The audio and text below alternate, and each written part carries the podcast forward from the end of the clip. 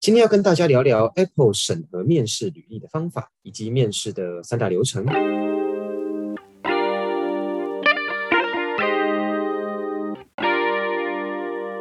嗨，欢迎来到果仁的频道。你想利用琐碎的时间来了解 Apple 的产品吗？想知道更多有趣的科技新知吗？赶快按下节目的订阅键，你就不会错过最新的科技讯息喽。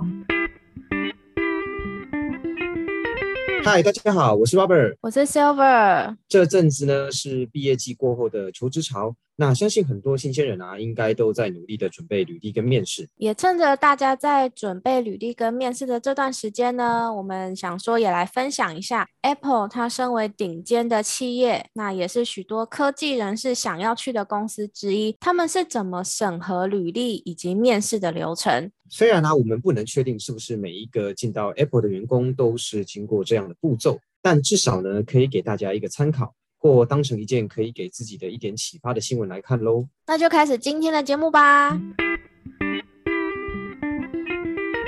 根据外国媒体 ZDNet 报道呢，Apple 呢在人才需求方面啊，主要会观察求职者有没有以下五个特质。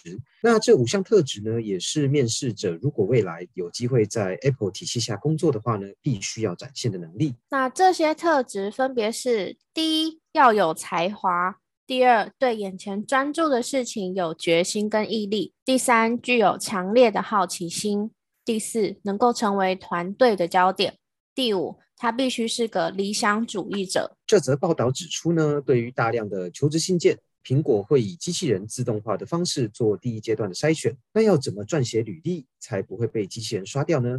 有两招诀窍要跟分享给大家哦。来喽，第一招那就是第一招来了。对，你刚刚突然说第一招，害我吓一跳，尴尬了。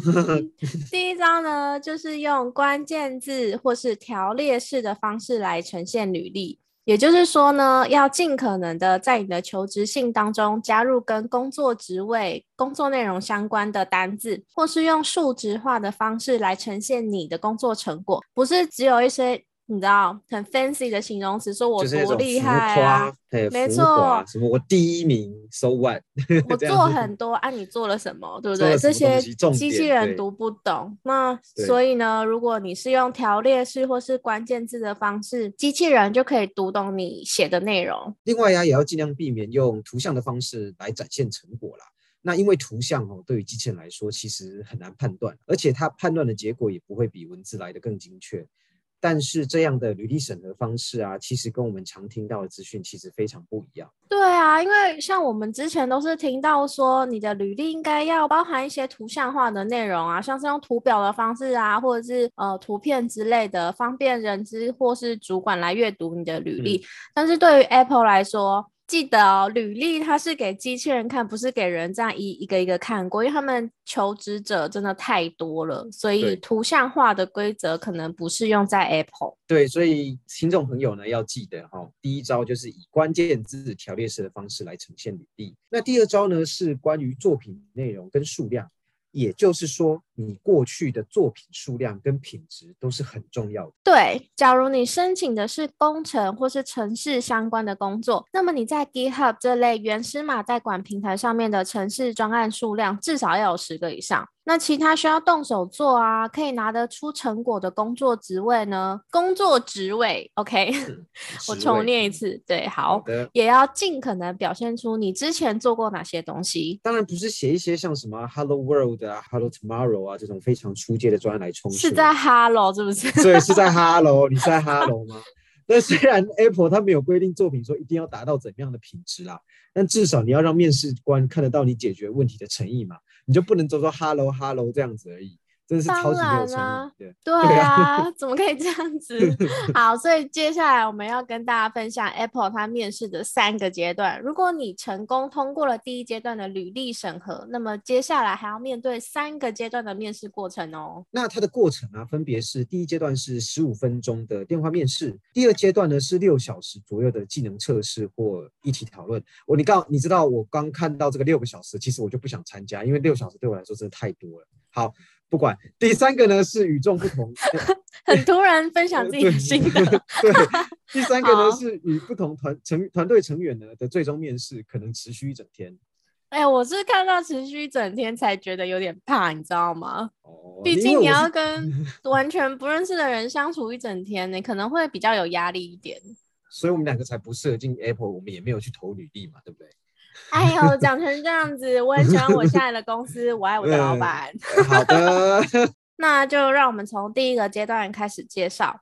好，那第一个阶段就是电话面试十五分钟。那 Apple 身为国际企业，十五分钟的电话面试一定是以英文为主吗？大家应该不意外。那电话另一头的面试者呢，可能会询问你最不喜欢的苹果产品是什么？那你最不喜欢这个产品的什么地方？你如何呢？在工作之外持续提高自身的技能，以及你过去如何解决工作中的问题？在回答题目的时候呢，会建议大家要尽可能广泛的包含到各个面向的回答，像是说不要只针对过去做的一个东西描述太久太深入。你可以简单描述一下，像是你工作的内容、你遇到的挑战跟状况。你怎么找出解决方法，以及你最终的成果展现？但是有一点啊，千万不能忘记，因为你只有十五分钟左右的时间。那当你扣掉简单的寒暄啊、面试官的问题说明啊，你够能够用的时间大概也只剩下十二分钟左右了。对，所以时间掌握上面是很重要的。好，电话面试完，接下来就会是六个小时的技能测试。如果你申请的是跟城市相关的工作，面试者可能会要求你利用城市来解决相关的问题。你不一定要精通所有的城市哦，可是你至少要能够精通其中一项就好。这部分的测试看重的是你的经验，以及你利用城市解决问题的方法是否有效率。那如果你申请的是管理职啊、行政职啊，或是不需要动手实做的职位啊，Apple 呢也会针对这些工作上会遇到的问题，跟你探讨可以如何解决。那他们想了解你对于工作安排的顺序、解决问题的方法，或是你如何寻找解决问题的方法。在完成技能测试之后呢，就来到可能会持续一整天的最终面试了。这是面试过程的最后一个阶段，先恭喜你。那么你会在这个时候跟团队的主管进行几乎整天的会谈跟互动。整天拜托不要。没错，而且你 们也有可能会一起吃午餐哦。根据面试过的人呢提供的心得，这个阶段呢，团队主管还是会持续提出更多关于工作上的议题。他们会希望可以看到你啊，对于整个的问题啊、专案的理解程度。那在整天的面谈过程当中呢，主管他其实没有期望，他其实没有期望要听到一个非常。完美的答案，更重要的是可以和他们不断的讨论，然后在最后让他们觉得，哎，这个讨论对于整个议题是有是有越来越往某个方向在进行的结果。那结束这一整天的讨论之后，整个面试的流程基本上就结束喽。果仁呢也提供一些 Apple 过去在面试过程中啊询问过的八个问题，那或许真正面试时候不一定遇到了。但大家可以试着回答看看，看自己能不能给出令人感兴趣又不失专业的答案。来喽，这些题目我自己是觉得非常的珍贵啦，而且它其实不只可以用在 Apple，也可以用在其他面试的场合。好，那这八个题目，第一题，描述你曾经担任过的管理职的全新专案；第二题，描述一个你曾经处理过但失败的专案。第三题，如果能够回到过去，有什么你做过的事情是想要改变方式重做的？第四题，如何把工作流程化？第五题，如何在设备上储存付款凭证？第六题，请向一个八岁的小孩解释什么是路由器。这是什么题目啊？这是要怎么解释？这问题真的 好像有点困难呢。我觉得非常有趣。对，而且而且我自己搞不好都搞不懂什么叫路由器了。对，好，那我继续第七题，是什么原因让 Apple 公司跟其他公司不同？第八题，你最不喜欢的 Apple 产品是哪个？为什么？最后也再次跟大家说明一下。